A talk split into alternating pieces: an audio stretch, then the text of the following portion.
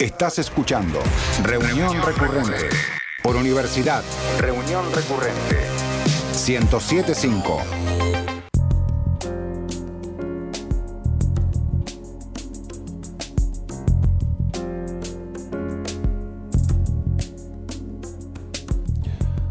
Una investigadora de nombre Chigan Lucas ha tratado de demostrar la leyenda urbana según la cual todos tenemos un o una doble con nuestros mismos rasgos, dos gotas de agua. Lucas echó mano de una base de datos con fotos de personal militar de los Estados Unidos y analizó en detalle los rasgos de 4.000 personas, extrapolando luego la probabilidad de que dos personas se parecieran dentro de la población global. La científica concluyó que en el planeta solo hay una entre 135 posibilidades de que exista una sola pareja de dobles perfectos. Resulta cuanto menos inquietante pensar que existe ahí afuera, en algún otro lugar de este mundo, otra persona idéntica a nosotros. ¿Se imaginan cruzarse con ese alguien en plena calle y no saber si se trata de un espejo que se nos puso enfrente o si hemos perdido la cordura en un instante. El otro yo, la otra yo, el alter ego. Incluso puede que sea esa otra personalidad nuestra que a veces se manifiesta como si se tratara de otra persona. Dos en un mismo cuerpo. Quizá para que no nos asalte una soledad insoportable o porque no nos basta con la individualidad, tenemos la chance de creer que hay una réplica nuestra con la que tenemos una conexión inexplicable. Bueno, creo que es momento de poner un punto y aparte, que me estoy empezando a dar miedo. Bienvenidos, mi nombre es Eduardo Espínola, esto es Reunión Recurrente. El tema de este episodio, dobles.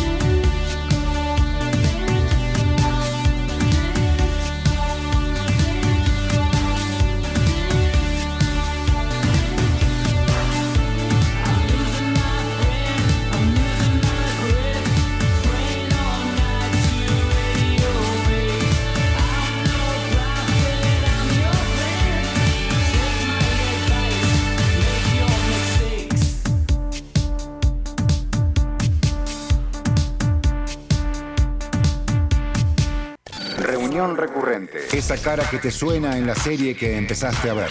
Reunión, Reunión recurrente. Los Ángeles, aquí 911. ¿Qué reporta? Doble de Cuerpo es una película estadounidense de 1984 dirigida por Brian De Palma y protagonizada por Craig Wasson, Melanie Griffith, Greg Henry y Deborah Shelton.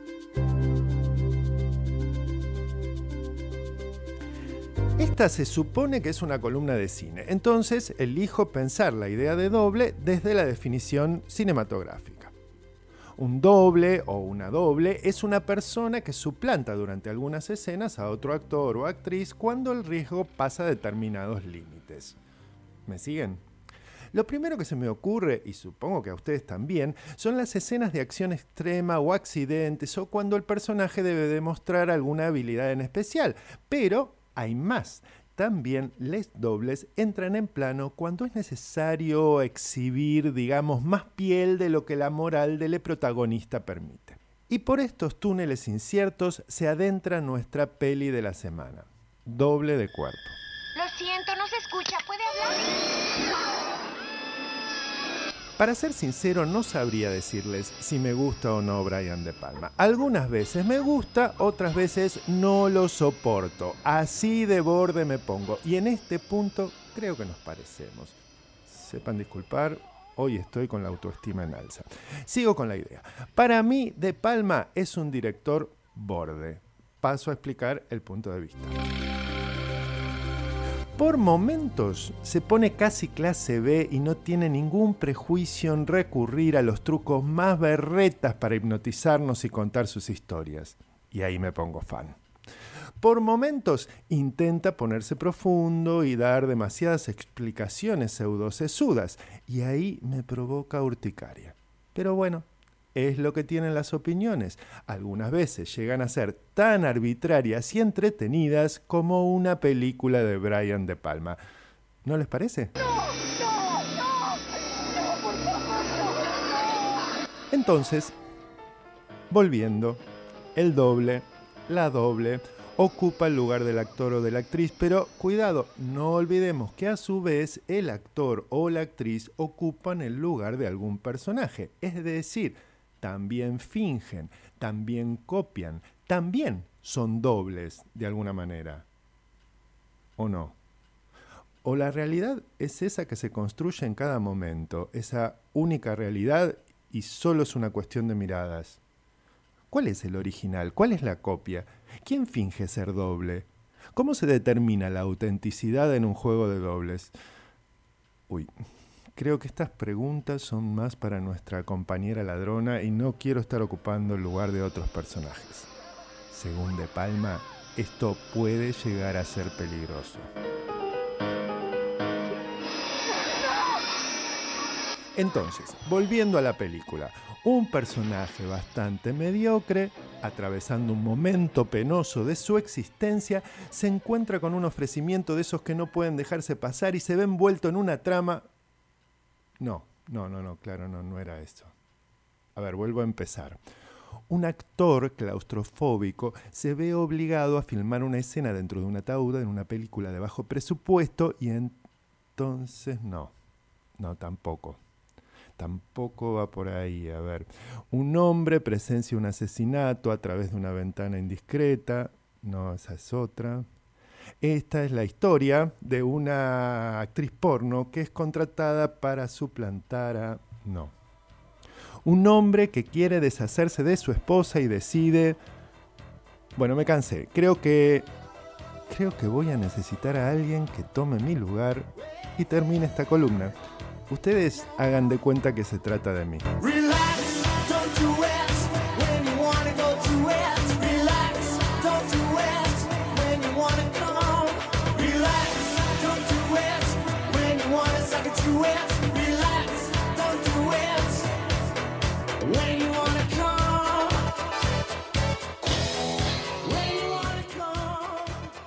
Una canción que suena en una peli y que tarareamos, pero no podemos recordar. Reunión recurrente.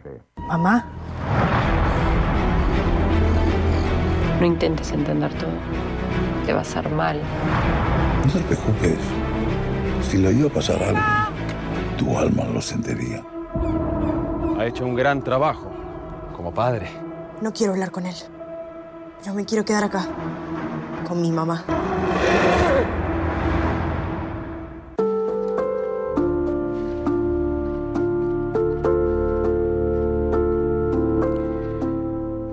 Seguimos en este episodio de Reunión Recurrente dedicado a dobles y si hay algo que tiene mucho que ver con el, con el cine, con el cine de acción, pero no necesariamente, porque también hay otras escenas que requieren del trabajo de un doble o de una doble de riesgo.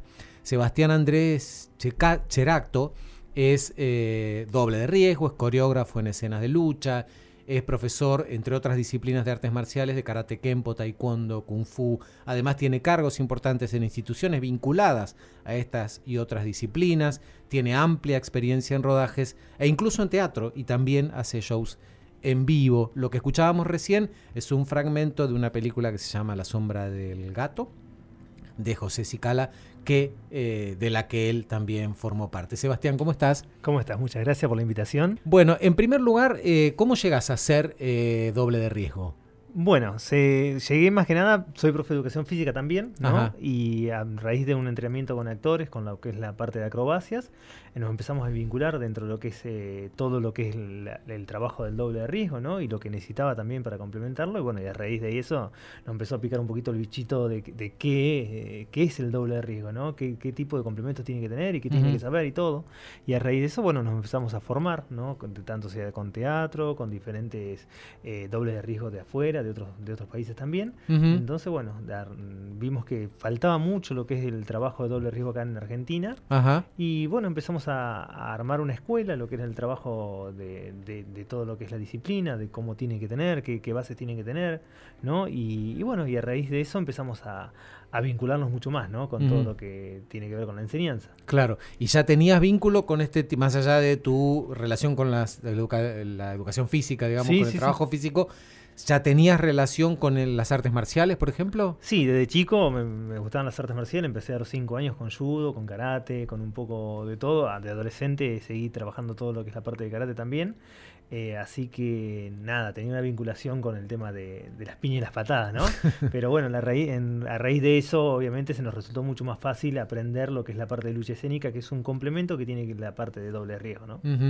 Y vos decías que eh, también, eh, digamos, te formaste con gente de otros lugares. Uno, sin lugar a dudas, piensa en Estados Unidos, en la meca del cine, de la meca del en el epicentro de las películas de acción y demás. Totalmente. Al principio, bueno, obviamente nos formamos con actores de acá, de Argentina, ¿no es cierto? Con mm. dobles de riesgo de acá, en el caso de Juan Manuel Olmedo, que está ahora en Estados Unidos trabajando, eh, con diferentes empresas, ¿no? Que también que hay de, la parte de, dobles de riesgo, ¿sí? Y bueno, después empezamos a formarnos con gente que estuvo, que está trabajando afuera, por ejemplo, con el doble del zorro, ¿no? De, Antonio Bandera. Ajá. Eh, eh, estuvimos también en un seminario con Tom Poe, con el entrenador de, que fue también entrenador de Van Damme, donde conocimos un poco también de la vida de ellos y cómo llegaron a, también a estar a incursionar con todo lo que es la parte del cine. Claro, hablamos de Jean-Claude Van Damme, un, ícono de, todo lo que tiene que ver con el género de acción. Y bueno, a raíz de todo eso uno va formando su propio su propia visión, ¿no? Con lo que es lo que uno quiere trabajar, ¿no es cierto? A la hora de enseñar.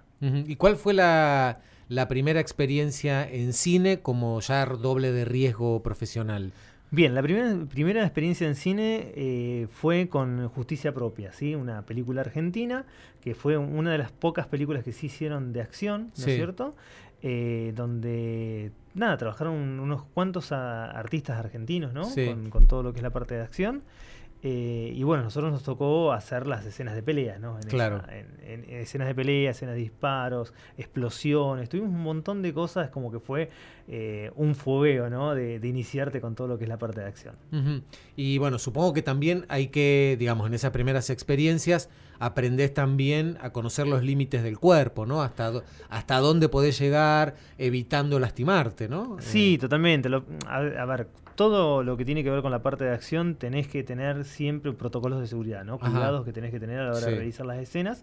Y también, obviamente, no solo trabajás vos con el cuerpo, sino trabajás con gente que hace efectos, ¿no? Efectos especiales. Claro. Por ejemplo, si tenés que hacer, tenés una explosión y vos tenés que salir de esa explosión corriendo, lo que sea, eh, tenés esos tiempos y ese cuidado que tiene que tener con, con medidas de seguridad, ¿no? A la hora de trabajar. Y, mm, digamos, ¿cómo se ¿Cómo se trabaja desde el momento en que a vos te, te contratan para una película? Supongo que te llegará el guion o tu personaje, cuál es, digamos, cómo, cómo se trabaja en, la previa y en el set, digamos, para organizar y coreografiar una escena de acción? Bueno, primero obviamente tenés el guion, empezás a, saber de qué se trata, ¿no es cierto? Cómo es la historia, qué es lo que necesita esa historia, ¿no es cierto?, para ser contada y qué, mm, qué, características tiene a la hora de, realizar escenas de acción, ¿no es cierto? Puede ser una escena de acción que tenga que ver con una lucha escénica, puede tener manejos de, con, manejo de armas, con diferentes elementos, puede ser una persecución en auto, puede ser un montón de cosas. Entonces, bueno, a raíz de eso, uno ve qué tipo de logística tenés que tener a la hora de poder trabajar y qué tipo de entrenamiento tenés que tener para, para con los actores, ¿no es cierto? Claro, y si tenés, por ejemplo, una escena de, de lucha, ¿necesariamente trabajás con alguien que vos ya conocés o a alguien que conoces en el set, por ejemplo? No, generalmente por ahí los eh, si lo podés, podés trabajar mucho antes, es mucho mejor. Claro. Estar preparado para poder realizar esa escena, eh, ya armar la coreografía, ya poder trabajar con ellos, a veces por presupuestos eh, no lo hacen tan seguido, ¿no? Lo hacen directamente en el set, que es el peor error que uno tiene o que puede tener a la hora de hacer una escena de acción, porque por ahí el actor no tiene mucha experiencia y no lo puede resolver tan fácil. No es tan fácil resolver una escena de acción, una escena de pelea o, cualquier tipo de escenas, ¿no es cierto?, que implique más que nada la disposición corporal, ¿no? Claro. Eh, tenés que tener ya un previo trabajo. Por eso también un poco nosotros le dimos hincapié a todo lo que son los seminarios de acción, ¿no es cierto? un seminario donde pueda conocer el actor cómo es el trabajo en el género de acción, ¿no es cierto? ¿Qué tipo de, cosas necesita tener o herramientas necesita tener a la hora de realizarlo, ¿no? Claro, porque ustedes dan clase, ¿no? Preparan a quienes quieren hacer doble, de riesgo. La primera escuela acá en La Plata hace cinco años con lo que es la parte de acción, ¿no es cierto? Con la parte de doble de riesgo. Pero a su vez también realizamos capacitaciones, ¿no es cierto? Capacitaciones son o diferentes seminarios. Hace poquito dimos un seminario en Mendoza, que fue el, primer seminario que se hizo de dobles de riesgo, donde, le explicamos un poquito todo lo que tiene que ver el género de acción, ¿no es cierto? Así que nada, es, es como que vamos tratando de difundir también el tema de profesionalizarse, de trabajar, de, incluirse más a la hora de hacer una escena de acción, de vincularse mucho más y, trabajar, ¿no? Todo esto. Y la verdad que, nada, igual les gusta muchísimo. Claro, no, y pensaba también todo el aprendizaje que ustedes pueden volcar digamos, por ejemplo, de esto que decís, ¿no? Cosas que por ahí no están bien hechas este, tal vez porque es un director Nobel, su primera película, o no hay experiencia y ustedes eso después lo vuelcan en el aprendizaje. Es que totalmente, a veces es muy difícil y no estás acostumbrado a filmar muchas escenas de acción. Claro. Más en, Argentina, ¿no? ¿no? es un país que se vincule directamente a, películas de, este género. Entonces, bueno, como que, bueno, de a poquito va creciendo, sí, va creciendo porque hay muchas plataformas, hay muchas cosas nuevas acá, está Disney, está Netflix, hay un montón de... Sí, ahora se está produciendo mucho. Se está produciendo mucho acá. Entonces, bueno, ¿qué tenés que hacer? Como actor, obviamente profesionalizarte, vincularte más con todo lo que es el género y empezar a trabajar un montón de cosas, no sé, desde el uso de arnés como, como, como vínculo ¿no? para hacer acrobacias o, diferentes cosas que necesita una preparación previa para poder realizarlo. Y pensaba, claro, pensaba también, por ejemplo, en esas, en esas escenas que no dan una segunda chance, ¿no? Digo, pensaba en una escena de, explosión, como decías, el tema presupuestario, no, hay mucho margen a equivocarse. No, no, no, eso te dice uno, dos, tres, salí o lo que sea. Nosotros en una escena de, explosión teníamos que, obviamente pasamos por, con una camioneta por debajo de un puente y el puente explotaba. No había riesgo, ¿no es cierto? En ese tiempo, porque obviamente estaba todo preparado más que nada con las medidas de seguridad como para poder realizarlo. Pero no lo puedes hacer dos veces. No te da el tiempo para poder hacerlo dos veces y no te da tampoco el presupuesto porque es como todo, es todo, es todo real. Todo lo que estaba, el auto era real, el puente real, eh, no tenés mucho tiempo como para poder realizar dos veces la misma escena. Entonces, bueno, eh, a veces sale o no sale. claro. no, te queda, no, no te queda otra. Eh, pero bueno, la verdad que, que, es una experiencia muy linda a la hora de realizar escenas de acción y escenas de acción con diferentes elementos, ¿no? Y en general, digo, hoy por hoy, supongo que tal vez en el pasado había más varones que mujeres. Hoy, ¿cómo está el tema del género? ¿Siguen habiendo más varones o está repartido? No, está mucho, mucho más repartido. Y son a veces, ¿no? O sea, son, es por tiempo también, no solo por etapa, ¿no es cierto? Dentro de la escuela nosotros hemos tenido tiempo que tenemos más del 80% de mujeres que de varones haciendo escenas de acción, eh, aprendiendo todo lo que tiene que ver con el género. Pero bueno, en este caso, ahora este, durante todo este año tenemos un porcentaje mucho mayor de varones.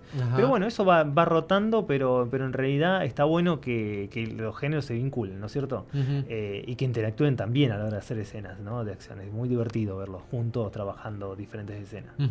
¿Alguna anécdota, digo, para no ir a las más dramáticas, digo, alguna anécdota de esas que te acordás y te reís y que pudieron haber salido mal, digamos, en alguna escena? Eh, no, a ver, tuvimos de todo tipo de escenas de acción donde por ahí eh, nos ha tocado, por ejemplo, que se ha tenido que tirar atado en una silla a, una, a una pileta, ¿no es cierto? Que eh, vendría a ser como que lo gaban. A Mariano Martínez, bueno, nosotros obviamente cambiamos, teníamos un doble y teníamos que realizar esas, escenas. Y no, la anécdota es que siempre, te sale, siempre sale bien, pero obviamente el cuidado que tenés que tener y toda la precaución para saber que tu compañero está, obviamente, está en el agua o prenderse fuego, ¿no es cierto? También los tiempos también que tenés que tener a la hora de auxiliarlo, a la hora de estar trabajando y tener todas las medidas de seguridad como precaución, ¿no es cierto? Uno se ríe por ahí porque la persona está prendida a fuego y por ahí estás caminando, o tenemos compañeros que, nada, que está, prendido a fuego y por ahí está fumando un cigarrillo o lo que mm. sea, como algo natural, ¿no? Naturalizar esto, pero bueno, en realidad hay un montón de cosas que obviamente de cuidados que tenés que tener alrededor de él para que todo esto funcione, ¿no? Y para que, para que salga bien más que nada.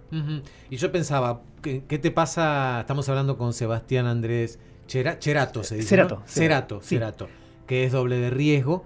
Eh, pensaba, cuando vos em, mirás una película de acción, digamos, hoy por hoy que estás metido en el mundo de los dobles de riesgo, ¿Tenés un ojo clínico para darte cuenta si está bien hecha o mal o mal hecha? Sí, lo que pasa es que siempre vas a ver defectos o no, o virtudes también, ¿no? Con las escenas de acción. Sí. Pero sí, te cambia un montón. Te cambia un montón desde el hecho de que ya sabes lo que, cómo estuvo. Uno se acuerda o uno va viendo cómo estuvo programada, cómo estuvo realizado, si fue un plano, qué tipo de planos hicieron, ¿no es cierto? Cómo se mm. ve en cámara, cómo está trabajando el actor, qué tipo de técnica tiene. Eh, y bueno, te cuento más que nada una anécdota, algo, algo sencillo que hace el fin de semana nos juntamos con el grupo de doble riego a ver, la, a ver John Wick. John Wick 4, eh, o sea, las últimas, la, última película, ¿no? Y la anteúltima, las dos, las dos seguidas. Y, y bueno, nada, es, es verlo, es, es, ver como, primero más que nada, eh, la parte técnica, ¿no? Qué, lindo cuando, cuando uno se compromete, el actor se compromete a la hora de trabajar, a la hora de ensayar, a la hora de que salga bien, ¿no? Y, se compromete no solo con él, sino con el espectador también, para, que, para que pueda creer eso, para que disfrute un show, ¿no? Obviamente, de lo que está mostrando. Y, por ejemplo, eh, frenan para ver la escena, la vuelven a ver. No, no, tan fanáticos no somos. tan, así, no. Nos gusta un espectador de, un espectador más, pero obviamente siempre disfrutando de, de lo que uno ve, ¿no? De la parte técnica, del trabajo que van haciendo, del trabajo tanto del actor, ¿no es cierto?, como de la parte también técnica de todo, todas las personas que están alrededor de él para que esa escena se pueda lograr. Porque uno, uno ve el actor solo que está peleando con una persona, pero alrededor de él están trabajando un montón de gente que está con la luz, con la cámara, así, siguiéndote, haciendo diferentes cosas para que en realidad esa escena salga bien. Entonces, bueno, todo ese proceso uno también lo disfruta porque conoce cómo es el medio, conoce cómo se trabaja dentro de un set, entonces como que, que nada, ve que, que estas cosas y cuando andan bien, ¿no? Que, la verdad que, recaudan, que está bien, que siguen haciendo películas ¿no? de este género y que vos fíjate que la mayoría de las películas de acción están siempre en, los primeros puestos, ¿no es cierto? Claro. Uno ve Netflix, por ahí eh, ve Misión de Rescate o ve diferentes cosas y va viendo mucho que público. están creciendo y crecen mucho, tiene mucho público. Bueno, es porque las cosas están funcionando bien y siempre funcionó bien, siempre lo que es el género de acción eh, sirvió como, como disparador, ¿no es cierto?, para ver otras películas también, ¿no es cierto? Y pensaba, te escuchaba y digo, también van aprendiendo un montón de cosas que tienen que ver con el hacer del cine, ¿no? Los planos, la, la, fotografía, la, eh, colocación de, las luces, ¿no? El arte, todo, todo, todo, todo es, eh, es parte en conjunto, ¿no? De, de, trabajar todo lo que es el género de acción. Y uno va aprendiendo porque porque lo va haciendo, lo va realizando y como parte también de, del aprendizaje, ¿no es cierto? Nosotros tratamos de que el grupo y con el grupo que tenemos con la parte de acción eh, hagamos eh, cortos, audiovisuales, donde puedan hacer, no solo tengan que hacer una escena de acción, sino tengan que hacer de, de claquetista o esté ayudando, esté colaborando con sonido o con lo que sea, que intervenga, que sepa que hay diferentes áreas a la hora de trabajar para, para ayudar, ¿no es cierto?, a un actor a, ponerse en escena, ¿no? Y a, que esa escena se realice, se, se vea bien, ¿no es cierto? Entonces, bueno, como que parte del aprendizaje también es que esté trabajando en diferentes áreas y que vean cómo trabajan en, diferentes áreas. También estuvimos dando mucho lo que tiene que ver con la parte eh, de audiovisual, ¿no es cierto? Cómo tienen que trabajar, cómo tienen que ver los, ver los planos, qué tipo de planos hay, cómo es una cámara, qué tipo, qué, ángulo tiene, qué, visión tiene cada uno. Y bueno, creo que es, importante para ellos para, para entenderlo también. Es mucho más fácil también para el actor, eh, más para, para, la parte de acción, ¿no es cierto? Eh, entender un poquito todo eso, ¿no? Para, para poder hacer una escena, ¿no? Para poder mostrarse ellos también. Muy bien, por último, Sebastián, ¿cómo, cómo puede hacer quien tenga interés en acercarse a alguna clase, seminario, a la formación que ustedes dan? Bueno, eh, nos pueden buscar a través de Instagram, ¿no es cierto? Como Seba Cerato o como Action Producciones, que es nuestra, nuestra productora con, lo que es la parte de acción. Y ahí está la escuela y todo el trabajo que nosotros hacemos. Así que nada, nos pueden contactar directamente por ahí y, más que invitados a que, a que puedan ver y conocer, porque el interés de nosotros principalmente es poder difundir todo lo que tiene que ver con el género de acción y más que nada eh, profesionalizarse a la hora de, realizar todo este tipo de, actividades. ¿Alguna próxima película o serie en la que... Eh, ahora estamos con un videoclip, eh, bueno, ahora se estrenan, como decían, José Cicala, el director ¿no? de lo que es La Sombra del Gato, sí. estrena una otra, la tercera película de él, sí. que bueno, es Lennon, ¿no es cierto? Con Gastón Paul, Luciano Cáceres. Hay un montón de, actores de acá de Argentina. Eh, así que nada, es muy entretenida, es una comedia, es muy divertida, así que bueno, se ¿Cine o plataforma? No, en cine se estrena. En cine. Sí, sí, muy bien, así es que a estar, estar atento. Bueno, La Sombra del Gato, por cierto, escuchábamos también la voz de un este, de Maite Nata. Sí, pero quería eh, rescatar a Dani Trejo, que es y Dani Trejo, obviamente, nada, eso fue un placer, fue la posibilidad que tuve yo de, doblarlo a él durante un mes ¿no? de, trabajo. Y bueno, fue una experiencia increíble con él, tenerlo al lado, laburar con una, una institución. Una, institución, 75 años. 75. Tiene más de 45 películas. Nada, impresionante, impresionante y impresionante verlo actuar, ¿no? En, ese, ahí, al lado tuyo. Muy, muy buena experiencia. Sebastián, muchas gracias por haber venido a Reunión Recurrente. por invitar. Seguimos. Un nombre que nos suena de algo. Reunión recurrente. Uniendo fisuras.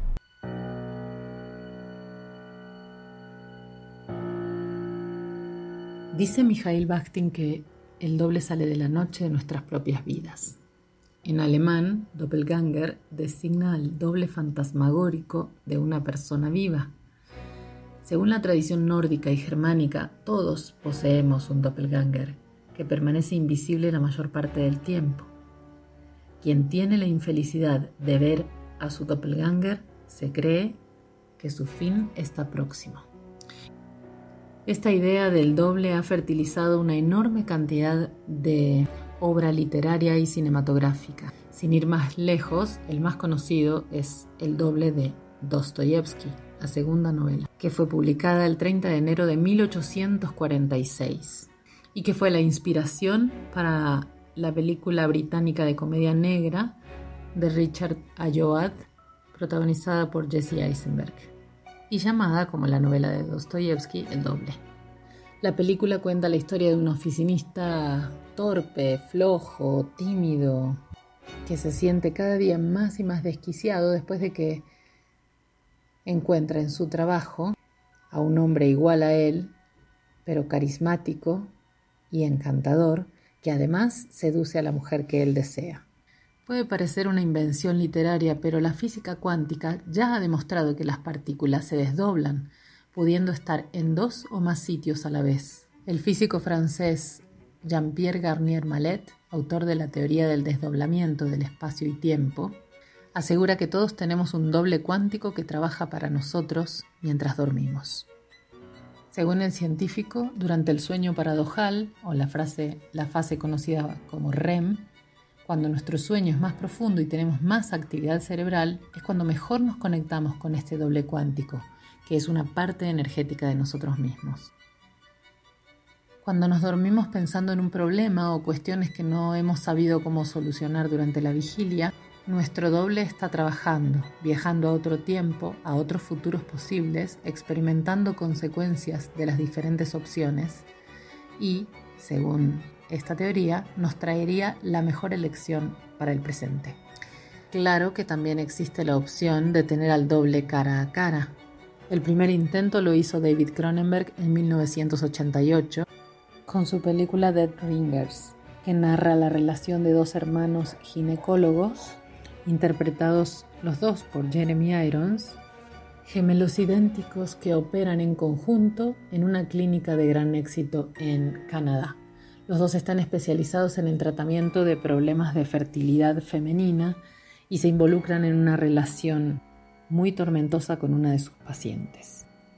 El mismo argumento tiene la nueva versión de Dead Ringers, hecha serie, transforma a los hermanos ginecólogos en hermanas ginecólogas, que busca actualizar temas como dilemas éticos y morales desde una perspectiva un poco más feminista y el prisma de la corrección política. Este esfuerzo deja un poco más oculto el tema del doble, del lado doble en este caso, bajo una ficción llena de misterios, sangre y retorcidas tramas con una fotografía minuciosa y un cuidado visual tan perfecto que por momentos parece haber llevado más atención que la misma trama.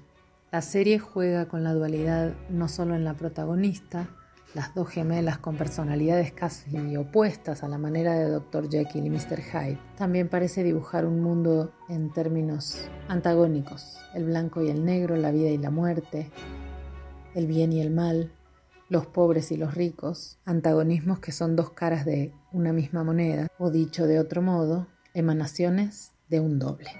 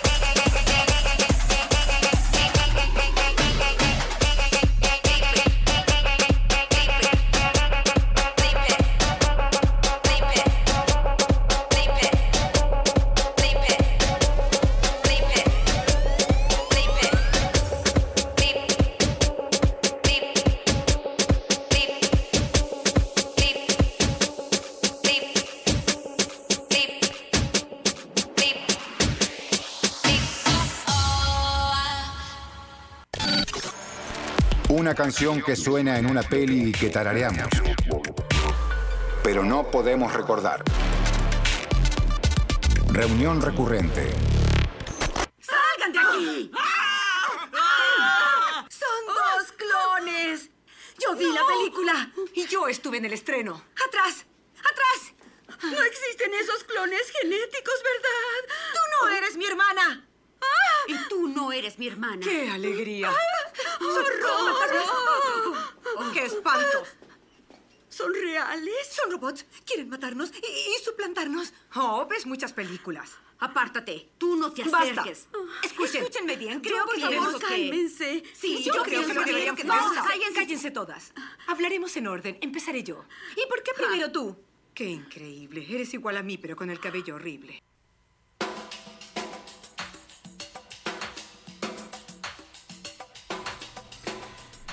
En el tramo final de nuestra siempre mentada década del 80 se estrenó Big Business, Big Bi- Business, así se dice, o gran negocio podría traducirse. En América Latina se conoció como sopa de gemelas, ensalada de gemelas, se llamó en España. Una vez más, el juego de dobles se utilizó para darle forma a una buena comedia. Al menos eso me pareció en su momento cuando la vi, porque no siempre las pelis envejecen bien. Y para que una de risas, como es el caso, funcione, se necesitan buenos actores, buenas actrices, en este caso. O tal vez debiera decir buenas comediantes. Ambas dos, hablando de dobles. Bette Midler y Lily Tomlin, dos enormes figuras del cine y la televisión, sobre todo de comedia. La primera de ellas, además, Bette Midler, gran cantante, tuvo algún éxito también en esos años. Sopa de Gemelas tuvo la dirección de Jim Abraham, fue todo un éxito en su momento. La trama arranca a finales de los años 40 en un pueblo rural de West Virginia, en el que una mujer de mucho dinero tiene que esconder un embarazo que no viene muy bien para su clase y para su reputación eh, y decide tener a sus gemelas en un hospital local y darlas eh, en adopción, pero eh, hay un intercambio con, otra, con otro par de gemelas que nacen en el mismo, en el mismo hospital y a partir de ahí se cruzan, se, se intercambian las, las gemelas, una de cada par en el otro par. Transcurridos los años, las cuatro mujeres van a volver a encontrarse, en este caso en una Nueva York, siempre de finales de los 80, de mucho dinero porque hay intereses que tienen que ver con una empresa que quiere quedarse con algo eh, del, del pueblo en el que viven las dos más pobres, porque un par de gemelas eh, ha tenido la suerte de quedarse con mucho dinero de su madre acaudalada y eh, el otro par vive una vida bastante más feliz pero con bastante menos dinero. Hay un lujoso hotel de Nueva York, el Hotel Plaza, que es el epicentro de muchas de estas situaciones, de estos enredos, de estos pares de gemelas idénticas. Eh, todavía no se le ocurrió a nadie hacer una remake en serie, mejor no dar ideas, o sí, no lo sé. La tecnología actual permitiría resolver, por ejemplo, una muy precaria escena que tiene la película, en la que las dos, los dos pares de gemelas se encuentran y la verdad es que se notan mucho los hilos. En 1988 las computadoras hacían lo que podían y el truco la verdad es que se notaba un montón. Mejor vamos a escuchar un poquito más de esta música que es la canción con la que termina la película, Steve Wingwood con High Lover y seguimos.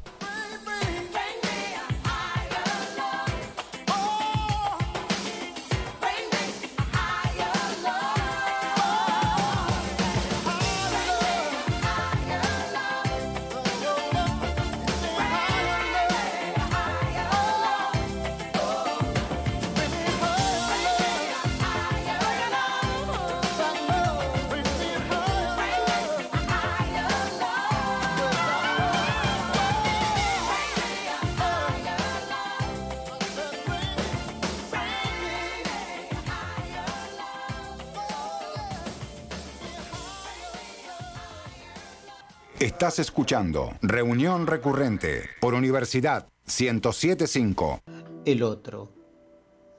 El hecho ocurrió en el mes de febrero de 1969, al norte de Boston, en Cambridge. No lo escribí inmediatamente porque mi primer propósito fue olvidarlo, para no perder la razón. Ahora, en 1972, pienso que si lo escribo, los otros lo leerán como un cuento y con los años lo será tal vez para mí.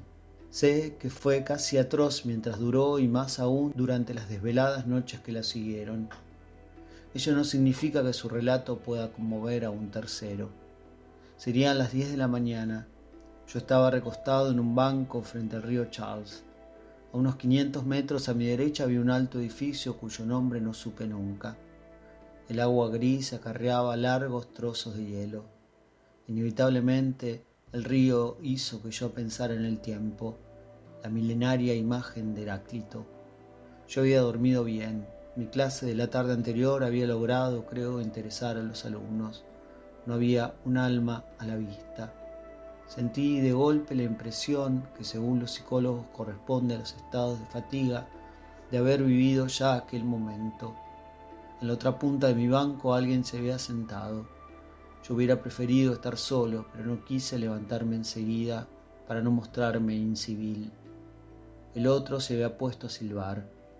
Fue entonces cuando ocurrió la primera de las muchas zozobras de esa mañana. Lo que silbaba, lo que trataba de silbar, nunca he sido muy entonado, era el estilo criollo de la tapera de Elías Regules. El estilo me retrajo a un patio que ha desaparecido y a la memoria de Álvaro Melián Lafinur, que hace tantos años ha muerto. Luego vinieron las palabras.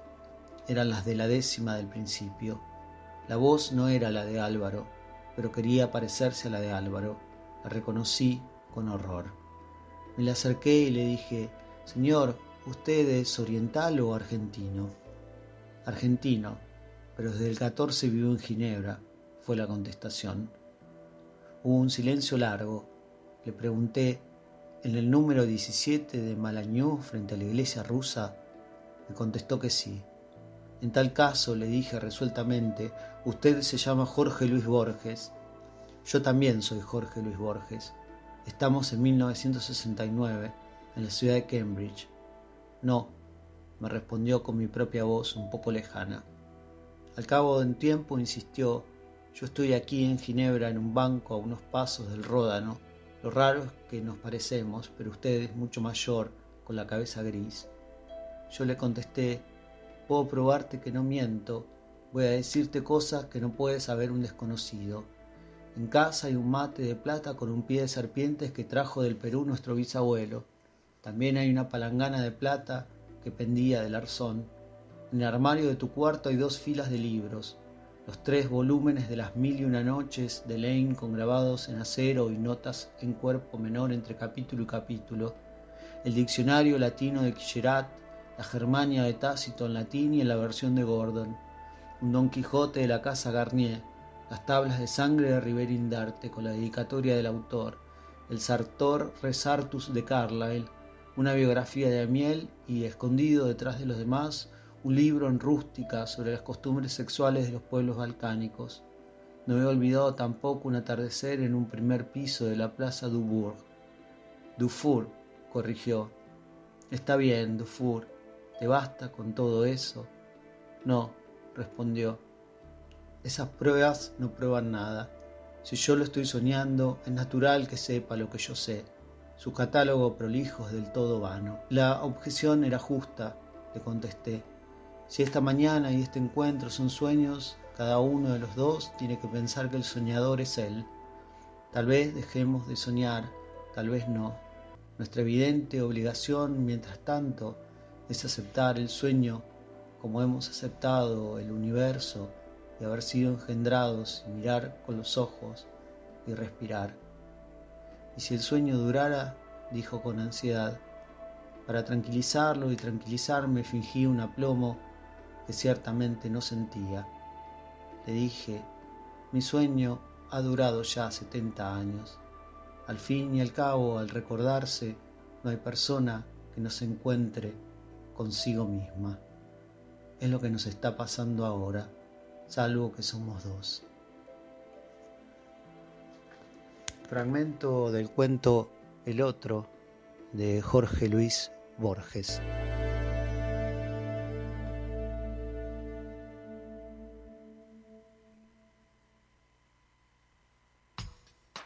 Si no terminamos juntos.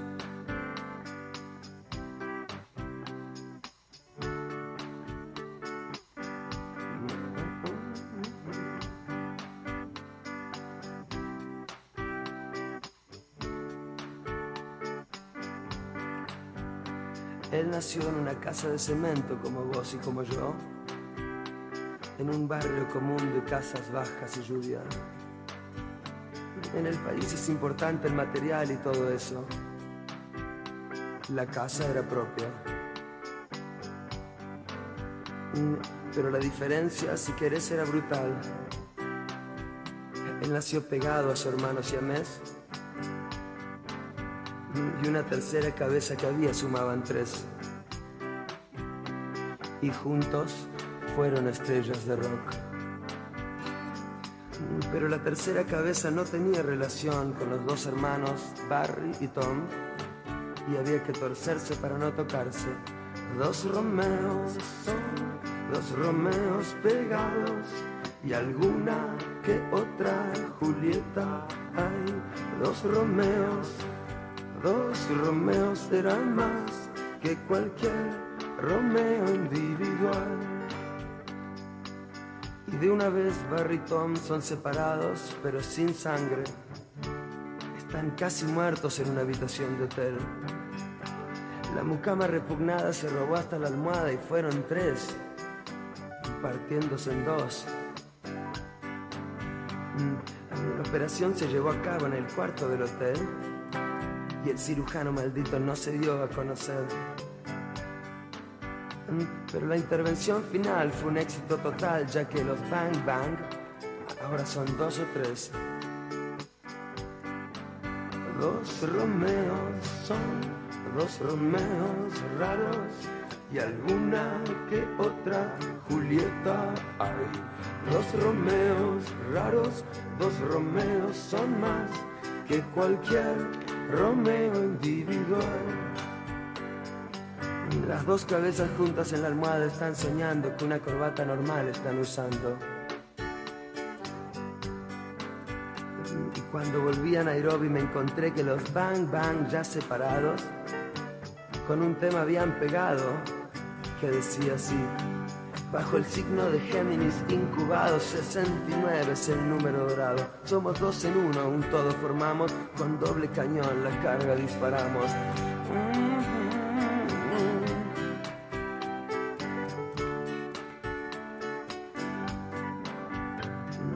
Dos hermanos operados, uno está vivo, creo que es Tom, creo. El otro sobrevive con un corazón artificial de cartón pero no resistieron la siguiente operación y las tres cabezas en un nudo descansan para siempre. Desde esa retorcida posición un ojo mira el cielo de la mañana, pero eso es cosa del pasado. A veces todavía escucho los discos de Bang Bang, que son más que un Romeo normal, que son más que un Romeo individual, que son más que un Romeo normal, que son más que un Romeo individual. Reunión recurrente. Un recorte posible. Debe ser duro estar de vuelta con tanta historia. ¿Y cómo se fue? No, lo duro es que no hayan a mi hermana. ¿O ella huyó de aquí ya? ¿Y de qué pudo huir? Qué buena pregunta. Me duele mirarte. Hola, tía Gina. ¿A qué estás jugando? La mamá está muerta. Claro que no, corazón. Porque estamos conectadas como nadie más lo está. Gemelas. Lenny, tengo una idea. Interpretaré a las dos para poder encontrarte.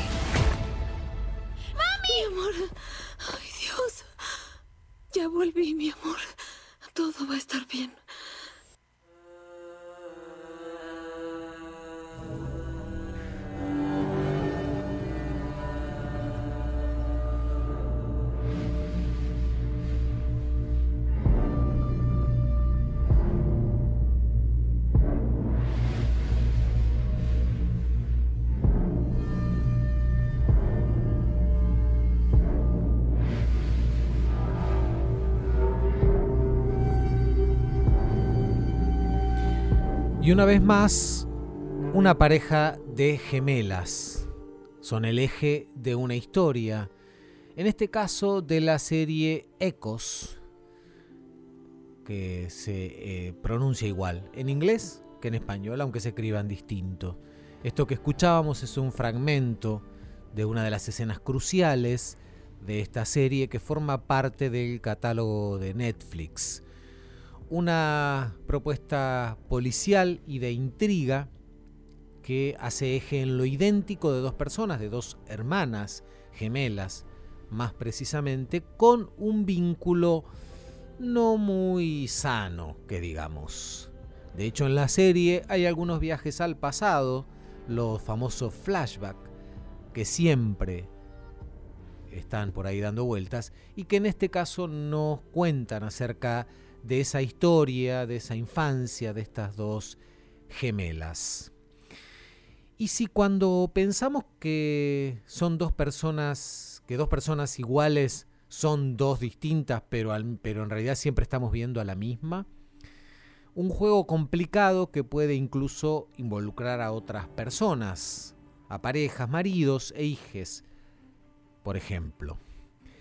Ecos es una buena propuesta de Netflix, de las plataformas. Es una de esas opciones a las que podemos recurrir en esos días en los que no sabemos muy bien qué ver y vamos pasando por todas las categorías, algunas categorías de la N roja que son increíbles por sus nombres y que en muchos casos tienen que ver con esto de los algoritmos a partir de los cuales nos van ofreciendo esas mismas cosas que vamos viendo. Bueno, Ecos es una opción que se puede tener en cuenta para engancharse con esta historia que implica o que parte de la desaparición de una de estas dos hermanas y de este juego un poco de espejos de una haciéndose pasar por la otra y nunca nos terminamos de dar cuenta quién es quién en esta historia.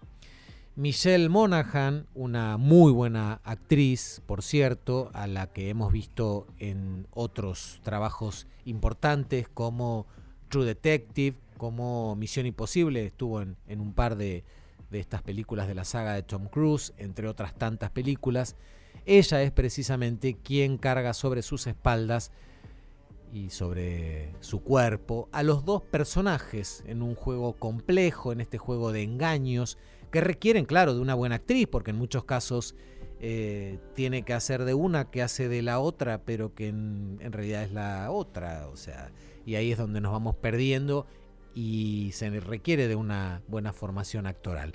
Matt Bomer, un actor también conocido sobre todo de, la, de la televisión, es el marido de una de ellas y el otro es Daniel Sunjata, que hacen, bueno, las veces de las parejas de Lenny y Gina, las gemelas que nos intentan confundir y esconder una verdad que como toda serie del género eh, tiene que tener, se revela al final.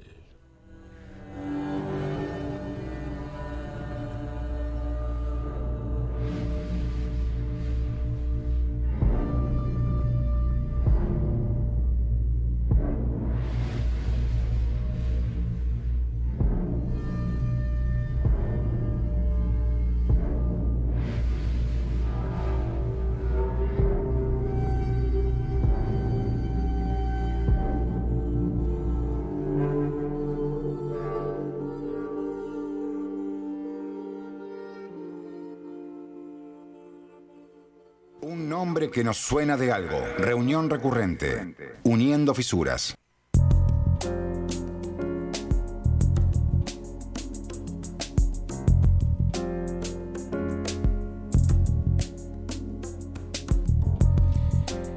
Y hasta aquí llegamos con este episodio de reunión recurrente dedicado a los dobles, las dobles, lo doble.